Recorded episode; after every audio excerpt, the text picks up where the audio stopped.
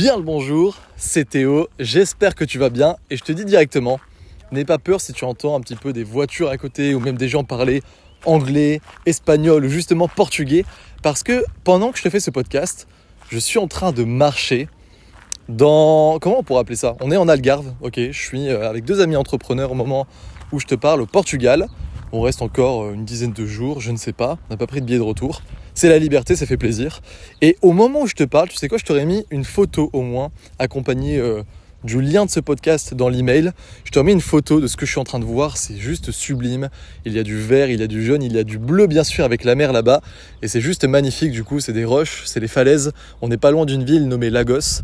Et du coup, on est voilà dans, ces falaises-là. Et euh, c'est juste sublime. Et j'ai décidé de te faire un podcast là maintenant pour répondre à trois questions qu'on m'a posées. Et j'aimerais vraiment que tu comprennes que même si l'ambiance est chill, même si voilà, je suis en train de te dire je vois ça, je vois ça, etc. C'est sympa, que tu entends ma voix, que c'est pas quelque chose, euh, comment dire, de très défini, tu vois, c'est pas un, PDF que tu vas télécharger et qui comporte 46 pages bien précises. Eh bien, j'aimerais que tu prennes conscience que les trois questions auxquelles je vais répondre peuvent te rapporter beaucoup d'argent et changer un petit peu le cours de ta carrière, si je puis me permettre, parce que si tu appliques ce que je vais te dire, ben, tu vas pouvoir effectivement avoir plus de lecteurs, avoir surtout plus de fans et donc in fine avoir plus d'argent. Je réponds à ces questions parce que on est dans le cinquième jour, si je ne me trompe pas, de la semaine du copywriting. Et il y a trois questions qui m'ont paru très pertinentes. J'ai dit, voilà, est-ce que vous avez des questions à me poser? Et ces questions sont revenues. On va tout de suite commencer par la première. C'est tout simplement, Théo, comment on fait pour intéresser les gens? Donc euh, voilà, c'est une personne, euh, c'est un, pseudo, j'ai l'impression, qui me pose cette question, à Ferrast, ou peut-être que c'est son vrai prénom.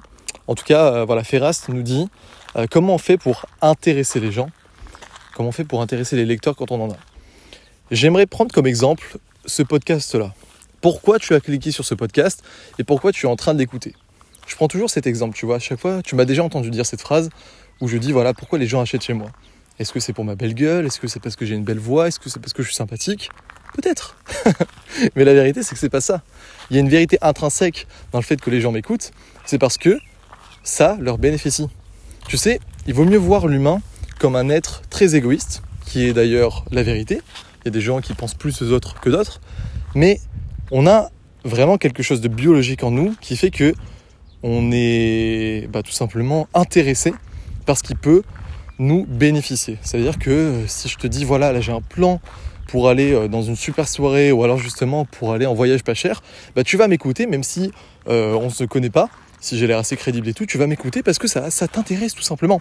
Et donc quand je te dis que si tu cliques sur ce lien, tu vas avoir trois conseils tirés de mon expérience qui m'ont permis de gagner beaucoup d'argent et euh, qui me permettent bah, d'avoir aujourd'hui un business plutôt libre, même si, enfin, qui me rend plutôt libre, même si c'est pas que ces conseils qui sont à l'origine de tout ça. Ben normalement, tu vas avoir tendance à avoir envie de m'écouter parce que cela peut te bénéficier aussi. Donc la première règle pour être intéressant aux yeux des gens, c'est de ne pas essayer de faire quelque chose euh, qui va rentrer dans les tendances, ou alors de faire quelque chose de beau juste pour faire beau, tu vois, de travailler sur ton design, etc. De faire différent pour faire différent. C'est plus vraiment de répondre à des problématiques bien précises. Et je vais te donner une métaphore par rapport à ça. C'était Jacques Brel qui disait, il avait dit un jour dans une interview, moi, je pense que du moment qu'on est une aspirine pour les gens, on marche. En gros, c'était ça ses paroles. Il disait que la vie était tellement dure, que les gens étaient tellement dans leur train-train quotidien, avec des factures, des problèmes, voilà, des choses à penser, des problèmes à régler, que quand on pouvait être une aspirine le temps d'un instant, que ce soit pour une musique dans son cas, ou pour une vidéo, un email, un article, que sais-je dans ton cas à toi, eh ben, ça fait du bien parce qu'on est là pour aider les gens. Et donc si tu parles en fait, ça j'en parle tout le temps, si tu parles des problèmes, des frustrations, des rêves et des désirs de tes lecteurs, c'est toujours les quatre mots qui reviennent sans cesse, parce que pour moi c'est la base même du copywriting.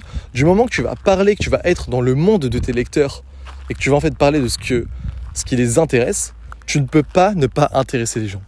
Et après je te donne un, tips bonus qui fait, euh, ma foi, toute la différence, c'est de ne pas ressembler aux autres. C'est-à-dire qu'il y a une phrase, moi, que je garde beaucoup en tête, euh, c'est un, slogan anglais, on va dire, qui dit tout simplement Better is not better, different is better. Donc en gros, ça veut dire que mieux, ce n'est pas mieux. En fait, faire mieux, c'est pas forcément mieux, mais faire différent, c'est faire mieux.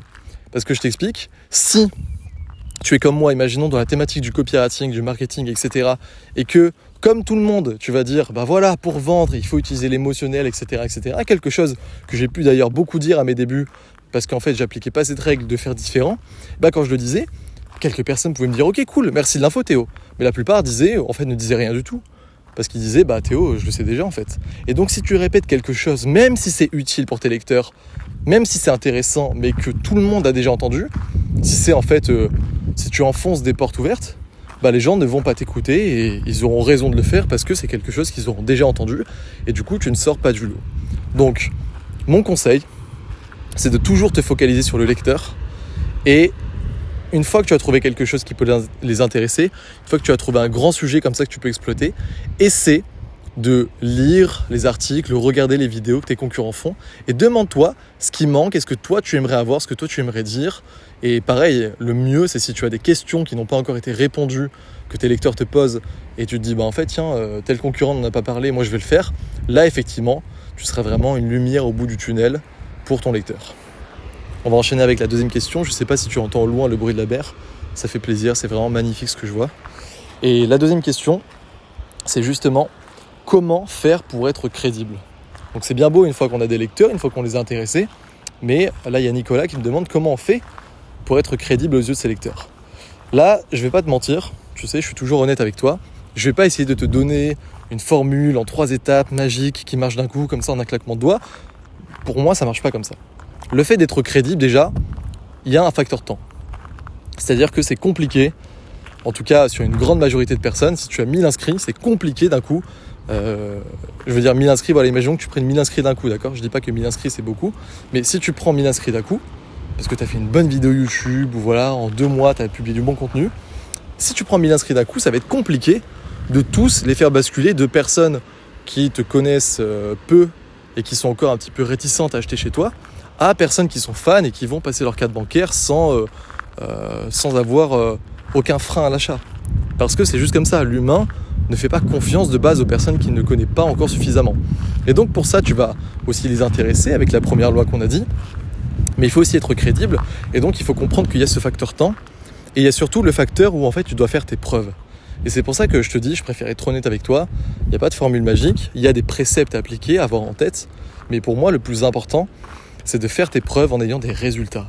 Il faut que tu aies au moins un résultat concret dans un domaine spécifique. Et là, retiens bien cette phrase parce que c'est quelque chose qui peut beaucoup changer pour toi. Le peu de coaching que j'ai fait, quand je prends des clients du coup qui me payent voilà 3000, parfois 5000 euros pour euh, deux mois de coaching, euh, c'est des clients à qui je dis ça en fait. C'est des clients la première chose qu'on voit quasiment ensemble, c'est comment faire pour qu'ils soient crédibles, parce qu'en fait ça influe ensuite tout ce qui est à la base des ventes, et je leur dis qu'il faut qu'ils aient un résultat précis dans un domaine spécifique. Ça veut dire que on va prendre le domaine euh, de, de l'alimentation, d'accord? On va prendre le domaine de l'alimentation, du fitness en général. Tu vois, le fitness, c'est une niche qui est très rentable. Il y a beaucoup de gens qui veulent apprendre à perdre du poids. Mais si tu te lances, si tu crées du contenu et que tu vas apprendre aux gens, même avec des tips intéressants, des conseils qui sont utiles, si tu vas juste dire voilà, euh, les hommes, les femmes, les vieux, les jeunes, tout le monde peut perdre du poids avec moi, bah forcément tu vas te retrouver en concurrence avec beaucoup de gens aussi. Parce que c'est le plus facile en fait. Mais dès que tu vas commencer à avoir un résultat précis, avec une méthode précise par exemple, que tu vas toi-même, tu, vas commencer à créer du contenu parce que tu sais que toi-même tu as perdu, euh, je sais pas, 5 kilos euh, en 5 mois euh, parce que tu as fait un régime spécial à base de pommes, par exemple. Ça veut pas dire que tu as mangé que de pommes, mais tu as mis plus de pommes. Euh, le soir, tu mangeais une purée euh, de compote à la place de je sais pas quoi, etc., etc. Tu vois, imaginons ça. Prenons un petit peu de recul. Bah déjà, tu vas devenir un créateur de contenu bien plus intéressant, parce que tu vas plus être la simple personne qui va essayer de faire perdre du poids à tout le monde, mais tu vas être la personne qui fait perdre du poids à tout le monde, mais avec un truc un petit peu bizarre, un truc un petit peu original qu'on retient. Et si tu veux passer la barre encore dessus, c'est que ce résultat euh, précis que tu as eu, il faut le donner dans une niche spécifique. Et donc, au lieu d'aider les femmes, les hommes, les jeunes, les vieux, etc., tu m'as compris, on l'a dit, tu vas plutôt t'adresser à une catégorie précise de personnes que tu sais que tu peux le mieux aider. Donc, par exemple, si euh, tu peux partir de ton expérience personnelle, si tu es un homme et que voilà, tu veux aider bah, tout simplement les hommes à perdre du poids, bon bah si d'un coup tu es euh, le mec qui fait perdre au mec justement 5 euh, kilos en 5 mois grâce à un régime spécial à base de pommes, bah, tu te doutes bien que là, tu vas avoir bien moins de concurrence et du coup, les gens vont bien plus t'écouter que si tu étais euh, bah, le mec qui permettait de perdre du poids un petit peu tout le monde sans truc précis. Donc voilà pour moi comment on fait pour être crédible. C'est d'abord un travail sur soi-même, c'est d'abord le fait de se dire, ok, je vais arrêter d'essayer de juste vouloir de l'argent, je vais arrêter d'essayer de niquer les gens, entre guillemets, je vais pas juste me dire tiens comment je peux leur vendre ça, mais je vais me dire comment je peux faire pour que les gens m'écoutent, comment je peux faire pour que je sois intéressant. Et c'est comme dans la vie de tous les jours, c'est parce qu'il faut que tu aies un truc bien spécifique. Et ce truc-là, ça vient pas tout seul, ça vient avec de la réflexion, ça vient avec des tests. Et à partir de là, ensuite, tu peux utiliser une base qui sera bien puissante. Et je t'assure que ça sera bien plus simple de vendre et de convaincre les gens une fois que tu as cette base. Donc là, on a 10 minutes de podcast. Il y a beaucoup de choses qui ont été dites avec ces deux conseils, comment intéresser les gens et comment faire pour être plus crédible. Et maintenant, je vais te donner ma réponse à la troisième et dernière question. On m'en a posé plusieurs, mais j'ai pris ces trois-là et j'aime bien finir par celle-ci parce qu'il y a beaucoup de gens, malgré tous ces conseils, qui ne vont pas passer à l'action parce qu'ils vont procrastiner. c'est justement la question, la troisième et la dernière. Théo, comment je fais pour arrêter de procrastiner? Comment je fais pour être plus productif? Et là, je vais te donner un seul conseil d'accord Parce que j'ai envie de te le marquer au fer rouge dans ta tête, parce que moi, ça a tout changé une fois que j'ai fait ça. C'est que, à mon humble avis, si tu ne passes pas encore à l'action, c'est parce que tu n'as pas encore assez envie de passer à l'action. Et ça, c'est pas juste un truc de mindset à la con. D'accord? C'est pas juste ouais, tu le veux pas assez, faut que tu te lèves plus tôt, euh, faut que tu ailles faire ta course, ta méditation, tu fais ce que tu veux. Ta routine matinale, soit t'en as une, soit t'en as pas, tu fais ce que tu veux. Mais du moment que tu n'as pas de motivation puissante, ce, feu ardent en toi qui te fait dire putain mais en fait je peux pas rester comme ça, il faut que j'y arrive, il faut que j'atteigne cet objectif. Du moment que tu n'as pas ça, que c'est pas ancré en toi, que c'est pas véritablement ce que tu veux, à mon humble avis, tu n'y arriveras pas. Parce que tu sais, je te l'ai déjà dit plusieurs fois, j'ai rencontré pas mal d'entrepreneurs ces dernières années, on va dire ces derniers mois et surtout ces dernières années, ces deux dernières années. Et comme je te l'avais déjà dit pas mal de fois, on peut pas vraiment faire de parallèle avec les entrepreneurs. On peut pas dire, parfois voilà, j'ai des, amis entrepreneurs, tu ne soupçonnerais pas qu'ils ont des centaines de milliers et des millions en patrimoine en les regardant, tu vois. C'est pas forcément la personne qui a une Bugatti, c'est pas forcément la personne qui a une Rolex, c'est pas forcément la personne qui s'habille en costard cravate.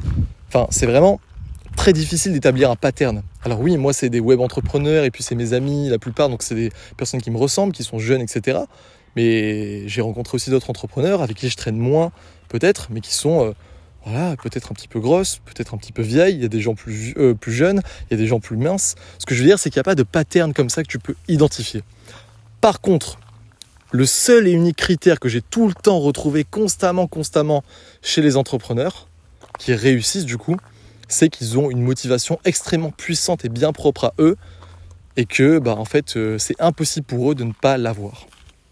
Moi, par exemple, si tu veux un exemple concret, je vais pas te mentir, c'est franchement ce que je suis en train de vivre là. J'aimerais bien là avoir un caméraman qui me suit justement. Le truc c'est que euh, j'ai pas encore mis ça en place. J'aurais pu te faire une vidéo, mais j'ai pas le temps de l'upload, etc. Parce que là je suis en déplacement et, voilà, je profite de cette liberté. Mais le vrai truc justement qui fait que que je, je, voulais en fait me lancer et qui fait que j'ai réussi au final, en tout cas réussi selon mes termes, parce que bah parce que je pouvais pas faire autrement, bah c'est ça, c'est parce que j'avais trop envie de cette liberté. J'avais trop envie de, de voir ce genre de paysage, de pouvoir partir sur un coup de tête si j'en avais envie, de ne pas me restreindre par rapport à l'argent, notamment par rapport au voyage. Et, et aujourd'hui, je l'ai fait. Aujourd'hui, bah là, je te fais ce podcast parce que j'ai pas envie de, de couper justement la semaine du copywriting. Et je me suis dit, allez, je me sens bien là pour, pour te parler plutôt que de te faire un email.